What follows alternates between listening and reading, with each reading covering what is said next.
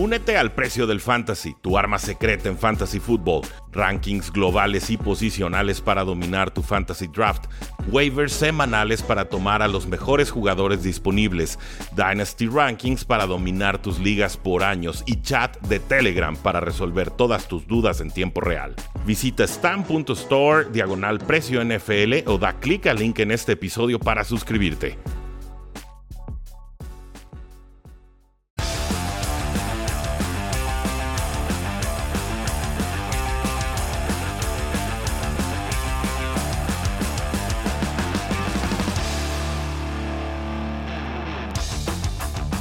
Saludos a todos y bienvenidos a un programa más de Cuarta y Gol, donde la NFL no termina y nosotros tampoco. Mi nombre es Rudy Jacinto, me encuentran en Twitter como arroba NFL y gracias por la respuesta al episodio del día de ayer, por la violencia que se ocasionó en el estadio de México, por supuesto, específicamente de Querétaro. Era un tema que se tenía que tocar y creo que eh, ayudamos a impulsar un poco la discusión sobre las causas y las posibles soluciones a la violencia en los estadios y a los problemas del deporte en general. El día de hoy vamos a platicar sobre quienes están recibiendo la etiqueta de jugador franquicia o el franchise tag. Vamos a tocar algunos temas importantes de jugadores en la NFL y por supuesto vamos a empezar a explorar qué sucedió en el Scouting Combine, este evento en el cual los novatos, los mejores prospectos rumbo al NFL Draft 2022 son evaluados. Rápidamente, quienes han recibido la etiqueta de jugador franquicia hasta el momento. El tackle ofensivo de los Chiefs, Orlando Brown, a lo recordarán como este jugador por el cual Chiefs pagó una primera ronda y propina a los Baltimore Ravens el offseason pasado, pues bueno, lo van a retener. Los Bengals con el safety Jesse Bates, lógico, normal, razonable. Los Bengals tienen mucho espacio salarial. Jesse Bates ha sido una garantía en esa secundaria, lo tenían que retener. Hoy por la mañana nos enteramos que Dalton Schultz, el Tyrant de Cowboys, y Mike Gesicki, el Tyrant de los Dolphins, también serán retenidos con esta etiqueta. Ellos estarán cobrando alrededor de 11 millones de dólares completamente garantizados por un año. El día de ayer David Njoku también recibió esta etiqueta y me sorprendió hasta cierto punto porque Brown se ha cansado de desaprovecharlo, no han sabido utilizarlo durante cuatro años, es un súper atleta, es un gran jugador de zona roja, eh, sí de pronto suelta algunos balones, pero realmente es un talento mucho más aprovechable de lo que Cleveland ha trabajado con él en estos momentos. Pero también Cleveland es de los equipos que más formaciones de tres alas cerradas utiliza, entonces entiendo que no lo quisieran dejar ir. Especulé, dije, bueno, esto podría significar la salida de Austin Hooper, y no. También van a retener a Austin Hooper, que es un tight end al que le pagan bastante más de lo que vale, y lo dije desde que salió como tight end de Falcons a los Browns por un contrato de varios años y 10 millones anuales. Entonces, pues bueno, estará David Njoku, estará Austin Hooper, está Harrison Bryant de tercer año, buen jugador también, completito el grupo de receptores, por lo menos en la posición de tight end para los Cleveland Browns. Y hoy por la mañana, vía Ian Rappaport, descubrimos que si no llegan a un contrato multianual, los Buccaneers estarán aplicándole una etiqueta de jugador franquicia a Chris Godwin, quien está regresando a una ruptura del ligamento cruzado anterior. Y obviamente los Buccaneers lo valoran tanto que lo quieren retener sí o sí.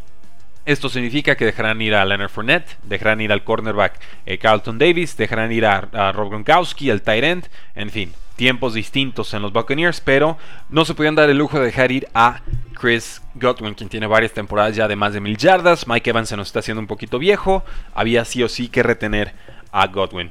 En otras noticias, el receptor estrella de los Atlanta Falcons, Calvin Ridley, fue suspendido todo 2022 y podría ser suspendido aún más tiempo por apostar a partidos de la NFL. La NFL, por supuesto, dio una declaración en redes sociales, explicó las causas y las formas en las cuales fue descubierta esta apuesta de Calvin Ridley, quien apostó 1.500 dólares, no fue demasiado, pero lo hizo en varios parlays y entre ellos estaban los Atlanta Falcons. Nos dice la NFL que el hecho de que estuvieran los Falcons o no en sus parlays son, es, es irrelevante, que no tiene consecuencia mayor, porque el apostar simplemente está prohibido y penalizadísimo para cualquier jugador de la National Football League.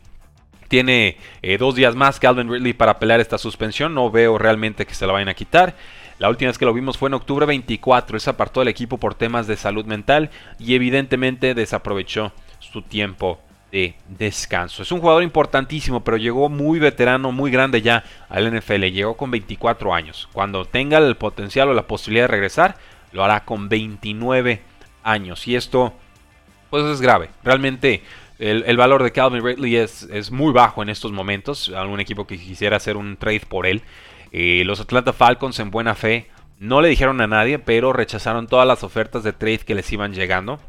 Esto me habla bien de la franquicia, me habla bien de Arthur Blank, el dueño, me habla bien de, los directivos que están en estos momentos en los Falcons. Hubiera sido fácil venderlo ¿no? y dejar que se tragara el, problema a algún otro equipo, pero eh, decidieron no quemar puentes, decidieron mantener su credibilidad y creo que eso sí hay que reconocérselos. Entonces, en estos momentos, los Atlanta Falcons recuperan 11 millones de dólares en espacio salarial.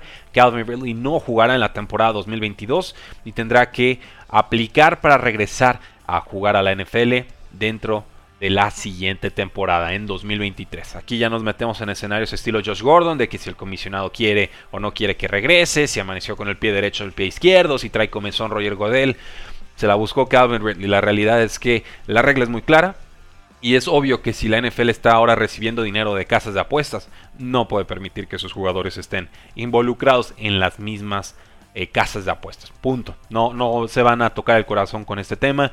Ya luego podemos debatir si es justo o no es justo la sanción de un año. Obviamente aquí tengo varias de las suspensiones importantes que ha dado la NFL en su pasado. Todas estas bajo el mandato de Roger Godel, que si algo ha sido en temas de suspensiones es errático. Y bueno, ahí les va. Ray Rice por golpear a su pareja, dos juegos de suspensión. ¿Se acuerdan? Ya después lo expulsaron prácticamente la NFL, pero el castigo inicial fue de dos partidos y se lo puso Roger Godel. Adrian Peterson, corredor de Vikings, más otros tantos equipos, eh, abuso a su, a su niño, o sea, lo golpeó. Seis partidos. Seis partidos de suspensión para Adrian Peterson fue la sanción oficial. Además de que a partir de ahí se inventó esta figura de la, de la lista de exención del comisionado, ¿no? El Commissioner's Exempt List, que es básicamente te pago tu sueldo, pero está suspendido, no puedes jugar con el equipo. Es una lista muy arbitraria. Obviamente, pues si reciben su sueldo no se van a quejar generalmente, pero el comisionado no veo por qué deba de tener esta clase de facultades unilaterales. Sobre todo se ha demostrado no tener criterio para sanciones. Juez y parte y verdugo. Rick Hardy, pass rusher, estuvo con Panthers, estuvo con los Cowboys. Él golpeó a su novia, le dieron 10 partidos de suspensión y luego se redujeron a 4. Zeke Elliott se le acusó de golpear a una mujer, se le dieron 6 partidos de suspensión al corredor de Cowboys. Y luego entramos a estos últimos dos casos que contrastan por completo en que no son tan graves, pero en que recibieron mayor sanción. Calvin Ridley va a estar fuera 17 partidos por usar FanDuel. Así. Increíble. Se la buscó. No estoy diciendo que no se lo merezca, porque ciertamente la regla es clara. Y lo vimos en Twitter. Está tuiteando cada estupidez que realmente es muy difícil sentir cualquier tipo de remordimiento, tristeza o empatía hacia él. Pero la realidad es que apostó 1.500 dólares. Perdió 11 millones de sueldo y va a estar fuera 17 partidos. El castigo es desproporcional. Entiendo por qué lo hace la NFL. Quiere dar un aviso general a todos los jugadores de que aunque no usen sus nombres o sus cuentas de celular o demás, los pueden rastrear con cualquier apuesta. Y pues ya está. Josh Gordon, seis temporadas de castigo por fumar marihuana. Como que no cuadra, ¿verdad? No, no cuadran los castigos. Bienvenidos a la NFL de Roger Godel. Y ya se habla de que lo van a renovar, ¿eh? entonces agárrense que va para rato la desgracia. El coreback Aaron Rodgers recibió una oferta de contrato multianual por parte de los Green Bay Packers. Esto para que se quede en el equipo. Especulamos entre 3 a 4 temporadas y esto le permite al equipo gastar más en jugadores esta temporada. No sabemos aún cuál es la postura de Aaron Rodgers, si se queda, si se va. Yo creo que le está alargando tanto la decisión que, tiene la inclinación de irse y no sabe cómo decirlo, ¿eh? O sea, si llevas 17 años con un equipo y tardas tantos meses en decidir si quieres quedarte o no, pues a mí me hace pensar que no te vas a querer quedar. Eso, eso me dice a mí, pero no sé qué les diga a ustedes. Esto nos llega a través de Jeremy Fowler, reportero de ESPN.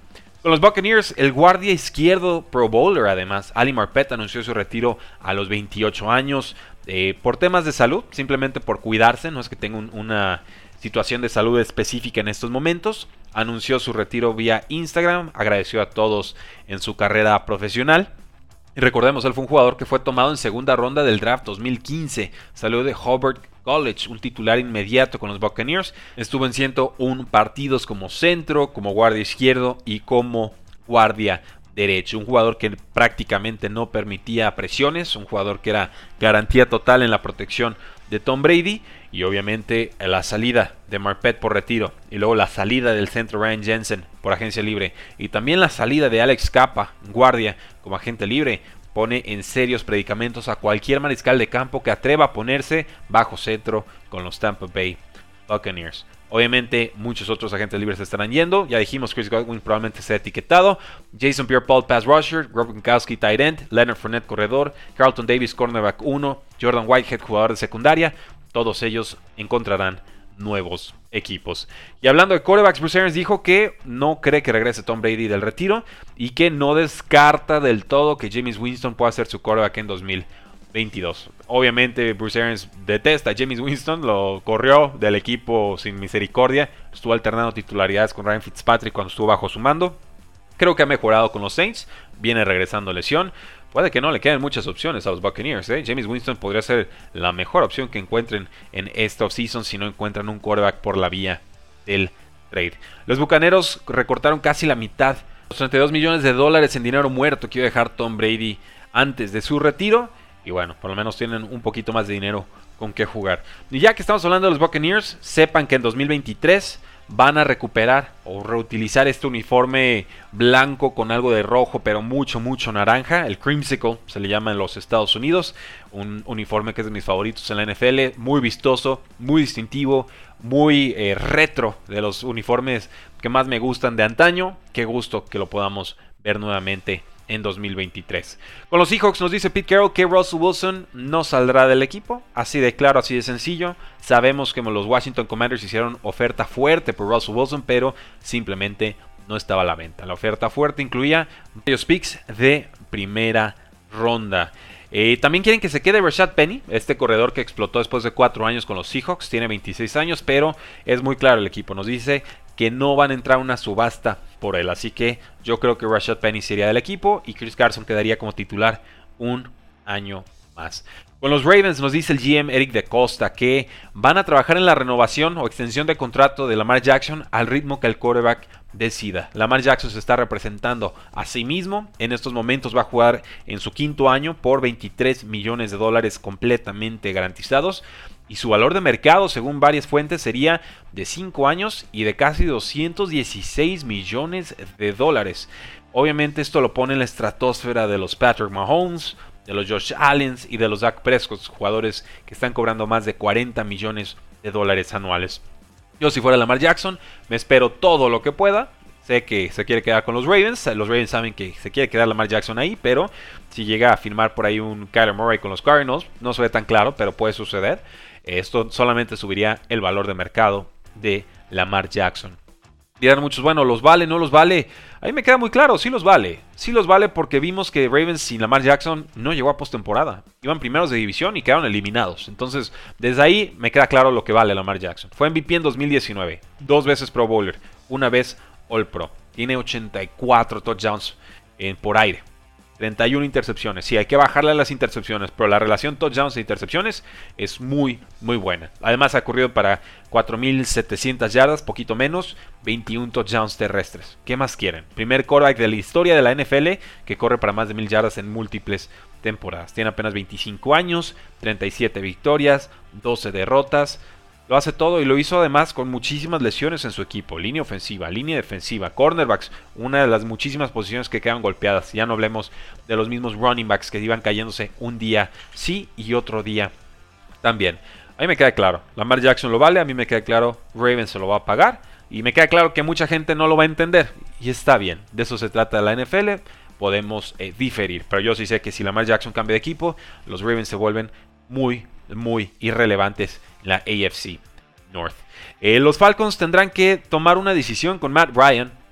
Eh, antes de la situación con Calvin Ridley estaban 7.3 millones de dólares por encima del límite salarial. Matt Ryan en estos momentos le deja al equipo 48.6 millones de dólares en dinero muerto. Eso es la consecuencia fiscal o salarial de tener al MVP del 2020. 16. Y se le está acabando el brazo a Matt Ryan y ya perdió a Calvin Ridley y va a haber que conseguir varios receptores en agencia libre y por la vía del draft. El equipo dice queremos a Matt Ryan, sigue siendo importante, pero si llega una oferta que sea irresistible, tendremos que dejarlo ir. Si los Falcons logran cambiar a Matt Ryan después de junio 1, se estarían ahorrando, estarían consiguiendo más bien en este año unos 24 millones de dólares en espacio salarial. Entonces, borras a Calvin Ridley de tus libros un año, te deshaces de Matt Ryan si logras sacarlo por la vía del trade después de junio 1, que esa es la parte complicada, y entonces ya tienes dinero para reconstruirte. Matt Ryan, 36 años, va a cumplir 37 en mayo, tiene sentido como coreback en algún otro equipo que sea competitivo. Si no llega Aaron Rodgers a los Broncos, ¿por qué no pensar en un Matt Ryan que creo que es claramente una mejora sobre lo que han tenido en los últimos años? Jimmy Garoppolo superó su hombro.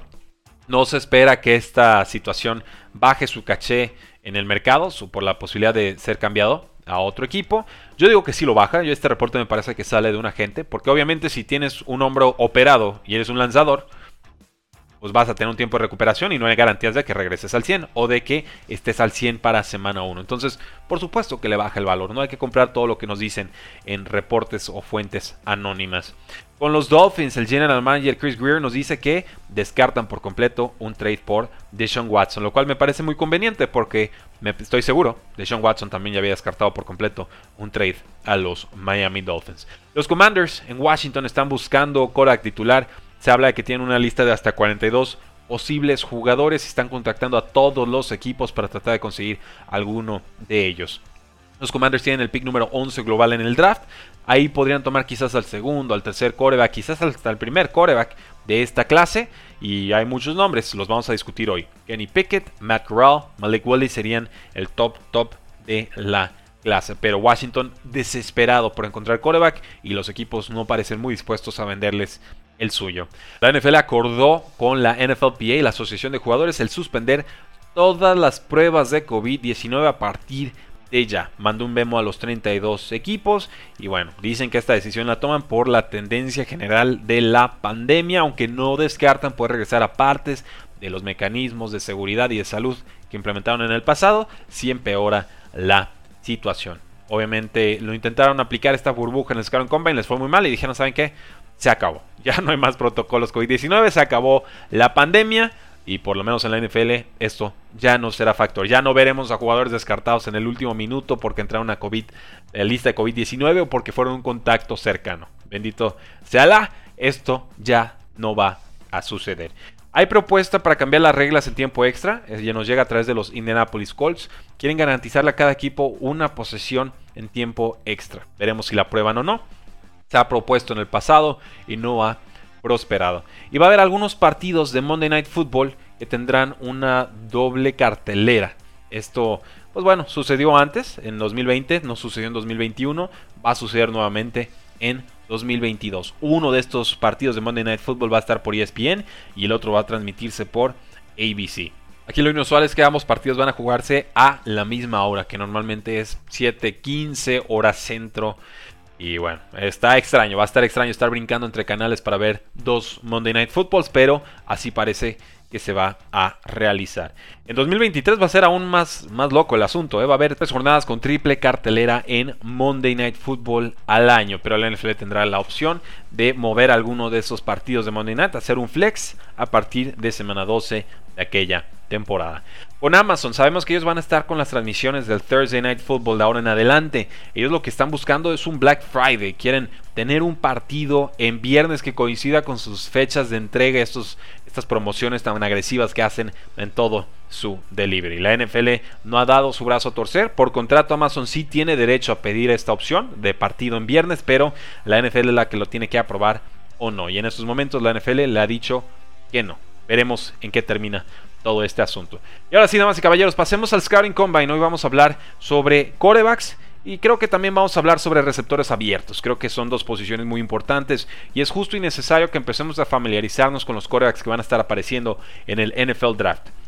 ¿Quiénes fueron los ganadores de la clase? Creo que Malik Willis es el gran ganador en esta ocasión. Él es un quarterback de Liberty, tiene condiciones atléticas muy especiales, tiene mucha velocidad, mostró precisión en los pases de slant, en pases de timing, tiene algo de pase flotadito, un poquito más de toque de lo que le habíamos visto en colegial y sobre todo tiene muchísima fuerza de brazo en pases profundos. Además dicen que se entrevista muy bien, por ahí lo vieron en cámaras ayudando a una persona que estaba en situación de calle afuera de Lucas Oil Stadium Y bueno, si hablamos de que tiene el pase más largo y el más preciso, eso le va a subir su valor sí o sí en el próximo draft. Participó en pruebas atléticas, tampoco tenía que hacerlo. La realidad es que su cinta de juego es muy clara y es muy favorable en ese sentido. Desmond Ryder, Cincinnati, corrió las 40 yardas en 4.52 segundos, el cuarto tiempo más rápido para un quarterback en la historia del Scouting Combine. Por supuesto, Lamar Jackson no lo ocurrió, él sería el 5 entonces Desmond Ryder, pero aún así le fue muy bien. Tuvo buenas marcas en el salto de longitud, buenas marcas en el salto de altura, de lo mejorcito que hubo entre corebacks este año. Y además mide 6'3, tuvo una medida de manos muy favorable de 10 pulgadas. Ah, por alguna razón esto vuelve loco a los scouts de la NFL, así que bueno, palomita ahí. Y además lanzó bien, lanzó bien, mostró fuerza, mostró precisión en todos los niveles del campo. Aquí el tema con, con Ryder es, pues bueno, su movilidad en el bolsillo, esta coordinación de pies. No le fue tan bien en la prueba de agilidad en los tres conos, tampoco en el shuttle, que es una prueba más de, de, cambio de dirección. Pero sí me parece que sube de valor Desmond Ryder de Cincinnati con este Scouting Combine. Sam Howell, el Korak de North Carolina, había tenido un muy buen 2020. 2021 no lo fue tanto, perdió mucho talento, creo que eso le jugó bastante en contra. Eh, jugó más como amenaza terrestre. No es un super atleta, pero demostró que puede conseguir yardas cuando las necesita por la vía terrestre. Lanzó bien. Recordó porque hace varias temporadas se le consideraba el quarterback 1 o el quarterback 2 de esta clase. Matt Corral, el quarterback de Ole Miss, no participó en los workouts. Está decidiendo rehabilitarse de una lesión de tobillo, entonces no tenía mucho caso. Me parece el quarterback más balanceado en muchos sentidos. Sí, el Kenny Pickett parece el más seguro pero Macro me parece que es el que tiene más combinación de piso y techo de producción solamente va a depender mucho de qué equipo llegue, porque la ofensiva que tenía con Lane Kiffin en Ole Miss es mucho de decisiones a mitad de campo, ¿no? O sea, de mitad de campo para la derecha estudio, veo qué está sucediendo y me olvido del otro lado del campo. Creo que Matt puede superar esta situación en la NFL, pero eh, ciertamente no es el coreback número uno en estos momentos. A mí me intriga como posible coreback número uno de mis rankings, pero queda tiempo para hacer esa aseveración. Carson Strong, Nevada, se ve listo, se ve pro ready, se ve bien como pocket passer, no tiene mucha movilidad, pero tiene mucha inteligencia y además entrega el balón a tiempo, es preciso. Lo comparan con Dan Marino, un brazo un poco más fuerte. Obviamente esto a nivel estilo, no se está diciendo que va a tener la carrera de Dan Marino. No corrió la prueba de 40 yardas y no está lastimado, entonces advertencia, ¿no? Tiene nula movilidad, es un Korak muy muy retro, es más un Drew Bledsoe realmente que un, Lamar Jackson, a quien menciono mucho en el podcast del día de hoy.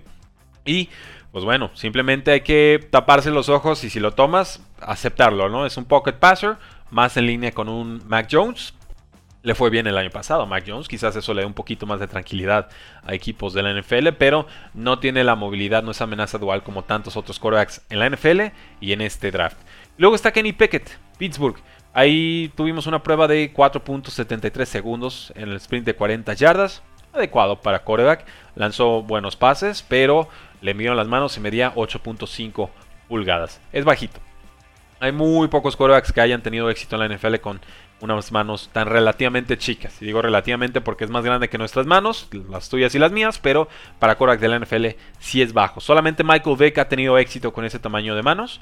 Han habido varios que lo han intentado y no han prosperado. Entonces, bueno, esto no, no, sería tema realmente si no hubiera tantos fumbles en la carrera colegial de Kenny Pickett. Yo creo que manos chicas más fumbles igual a problema. Y sí creo que va a tener problemas para controlar el balón en situaciones de clima adversas. Llámese nieve, llámese lluvia, llámese viento fuerte. El grip es importante. Y eso es un hecho que los scouts conocen. Hay de pronto un fetiche ¿no? de los scouts con el tamaño de las manos, pero creo que sí, sí es correcto advertir que si tiene 8 y medio pulgadas de longitud de mano, vas a tener más problemas para controlar el balón. No me parece un pecado decirlo, me parece muy razonable. Kenny Pickett va a decir que no, que él está listo, que no fue problema en su carrera colegial y que jugó en Pittsburgh, además, un lugar de, de elementos complicados. Sí, pero no jugó en diciembre, en enero y en febrero, que es cuando el clima se pone bien feo en esa ciudad. Así que yo tengo mis reservas con Kenny Pickett. Puede ser un coreback titular adecuado. Se le compara con Ryan Tannehill. Me parece una, una comparación más que adecuada. Pero pagar una primera ronda por un Ryan Tannehill como que no se me antoja eh, demasiado. Preferiría ver que corebacks caen a segunda ronda y entonces ya por lo menos tengo esa, esa protección, ¿no? Minimizo mi riesgo, gasto un pick más bajito. Quizás no era mi coreback favorito, pero en este año creo que los corebacks están muy compactos. Realmente no hay tantos factores diferenciadores, todos tienen sus fallas y simplemente es ver cómo encajan en tu esquema. Dije que íbamos a hablar de receptores, pero no, mejor hablemos de los running backs. Creo que el más impresionante fue Breeze Hall de Iowa State. Clarísimamente el running back número uno de esta clase. Por lo menos así lo demostró en el Scouting Combine. Corrió las 40 yardas en 4.39 segundos. es más rápido de lo que se esperaba, así que palomita. Eh, además saltó muy bien. Longitud, altura. Estuvo muy destacado. Tiene producción colegial. Atrapa bien pases. Es todo. Es muy balanceado. Sí o sí, Breeze Hall es amenaza de irse al final de primera ronda. Kenneth Walker, tercero de Michigan State, también jugó muy bien. Es comparable a un Jonathan Taylor. Eh, no fue tan destacado en las pruebas de, salto de longitud y de altura, pero sí mostró muy buena velocidad. 4.38 segundos en la prueba de 40 yardas. Fue el cuarto running back más rápido, así que este año hubo corredores muy muy especiales en varias posiciones. Creo que Kenneth Walker confirmó muchas de las buenas impresiones atléticas que teníamos de él. Eh, Jerome Ford, el running back de Cincinnati, él brilló solamente una temporada, tuvo 1300 yardas, 19 touchdowns en su última campaña, 5'10 eh, de altura, estaba pesando alrededor de unas 210 libras, o sea, tiene eh, tamaño y altura ideal para la posición. Él corrió 4.46 segundos en la prueba de 40 yardas, muy bien, cualquier cosa abajo de 4.5 generalmente va a tener su palomita. Y parece un jugador de segunda ronda ya después de todo lo que vimos en el Scouting Combine. Eh, James Cook, el running back de Georgia, hermano de Dalvin Cook, corrió más rápido que su hermano cuando él compitió en el Scouting Combine y creo que también subió de valor en esta clase. Pierre Strong Jr., South Dakota State. Él pues es un prospecto un tanto más, más grande de una escuela chica, ¿no? South Dakota State no se distingue por mandar muchos prospectos a la NFL, pero tuvo la prueba más rápida de 40 yardas, 4.37 segundos. Así que con esa prueba yo creo que ya algún equipo lo toma por lo menos en día 3. Isaí Pacheco de Rutgers, un corredor que pues, no tuvo más de 5 yardas por acarreo en colegial, no le fue bien en 2021, tuvo menos de 4 yardas por acarreo, pero 4.37 eh, segundos en la prueba de 40 yardas. Y sabemos que esta prueba es bien importante para los scouts, ¿no? Muchas veces la velocidad en línea recta no es lo más importante para un running back. Yo le voy más al tema de agilidad, de romper tacleadas, fuerza, etcétera. Eh, qué tan buenos son atrapando pases, qué tan buenos son en protección de, blitz, detectando quién está mandando la carga, etcétera. Todo eso me parece más importante que la velocidad tope en línea recta, porque en el NFL muy rara vez vas en línea recta, pero tener esta velocidad lo va a hacer atractivo para algún equipo. Si hablamos de perdedores en la posición, tenemos que hablar sí o sí de Karen Williams, de Notre Dame. Le fue mal. Pesó 194 libras, no llegó a las 200 que son la marca ideal. Y además estuvo lento en la prueba de 40 yardas, 4.65 segundos. La habían medido oficialmente en 4.7, hubo corrección, estuvo muy mal de la persona el cronómetro, en los tiempos no oficiales, pero 4.65 segundos nos lo descuenta muchísimo a Karen Williams. Está inicialmente peleando por entrar a ese top 4 de running backs, yo creo que aquí ya más bien baja el pelotón siguiente, no realmente asciende algo importante. Karen Williams yo creo que se irá en cuarta ronda, quinta en este draft. Y Isaiah Speller de Texas AM es otro que estaba ahí peleando por llegar a la cima. Eh, le fue casi peor que a Williams. No corrió la prueba de 40 yardas, pero sí estuvo entre los últimos en la prueba de salto de longitud. Quizás está un poquito lastimado, tuvo alguna otra razón para no correr, pero en lo que se refiere a pruebas atléticas, a Isaiah Spiller le fue mal. Probablemente lo habíamos tomado en ronda y ahí lo tienen, damas y caballeros, un programa largo con muchas noticias de la NFL, con todo lo que está sucediendo alrededor del franchise tag, con las mejores y peores actuaciones tanto de corebacks como de running backs en el scouting si les gustó el episodio y estuvo larguito, yo creo que sí nos ganamos un like. Ahí déjenos 5 estrellas en Apple Podcast, déjenos 5 estrellas en Spotify. Ayuda muchísimo para que el algoritmo lance el episodio a gente que todavía no conoce lo que hacemos. También los invito a que nos sigan en youtube.com diagonal cuartigol. Estamos con ritmo de episodio diario en nuestra nueva videoserie, El precio del éxito. Y de hecho, el día de hoy les voy a dejar un audio, son de 3 minutos los episodios, son muy atractivos, son una, obra de amor, realmente nos toma mucho tiempo hacerlo si les han gustado bastante. Quiero dejárselos, va a ser el episodio de Cooper Cup para que se hagan una idea de cómo funcionan, cómo se disfrutan estos episodios. y que lo puedan imaginar con imágenes, que realmente esa es la magia de mandarlos a YouTube y hacerlos en video. También los tenemos en TikTok si los prefieren en formato vertical. Yo personalmente los prefiero en horizontal, así que láncense a YouTube, suscríbanse y activen la campanita de notificaciones. Damas y caballeros, sigan disfrutando su semana. La NFL no termina y nosotros tampoco. Cuarto y.